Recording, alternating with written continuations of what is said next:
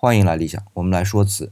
连着一口气聊了这么多期汝窑啊，主要的原因是我个人比较钟情于汝窑，无论从发色、从瓷态、从造型，都感觉它给人带来的是安详不喧哗，但同时呢，又体现出它的高雅。用现在的一个词儿叫低奢，是最适合不过的了。